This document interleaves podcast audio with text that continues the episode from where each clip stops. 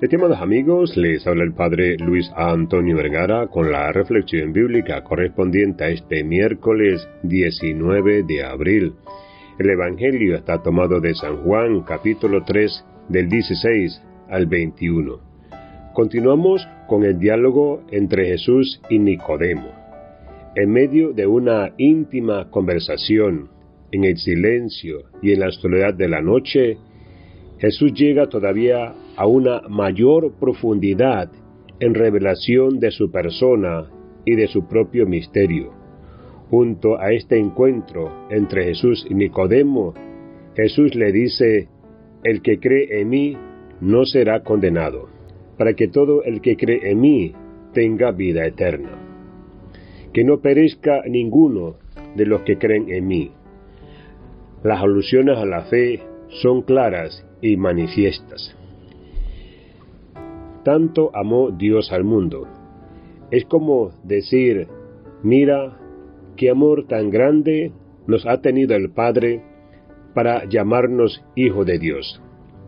Nos está diciendo que la iniciativa de la fe está en Dios y la continuación y el epílogo también.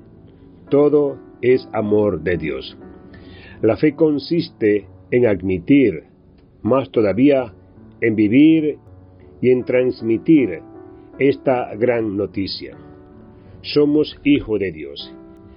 El Padre del Hijo único ha querido ser Padre de forma distinta pero real de todos los hombres y mujeres. Somos hijos en el Hijo y por tanto hermanos de todos. De entrada hay que afirmar que las obras no nos justifican, nos justifica Dios y la fe en Él. Pero si creemos, la fe nos obligará a ponerla en práctica mediante las obras.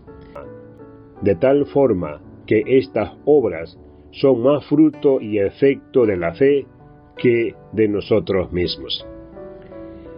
Están equivocados los piadosos que tratan de hacer buenas obras para conseguir el amor de Dios y la salvación. Mejor sería que amaran más, que creyeran más, para que obraran mejor. Es cierto el puesto que ocupa la fe. Hay que escuchar a Jesús como María y orar como Marta. Hay que orar como Jesús y luego dar trigo como Él. Esta es la causa de la condenación, nos dice Jesús, que la luz vino al mundo y los hombres prefirieron la tiniebla a la luz, porque sus obras eran malas.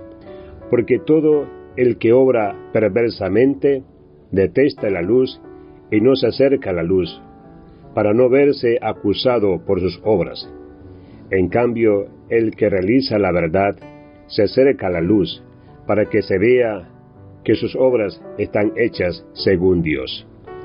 Que Dios les bendiga a todos.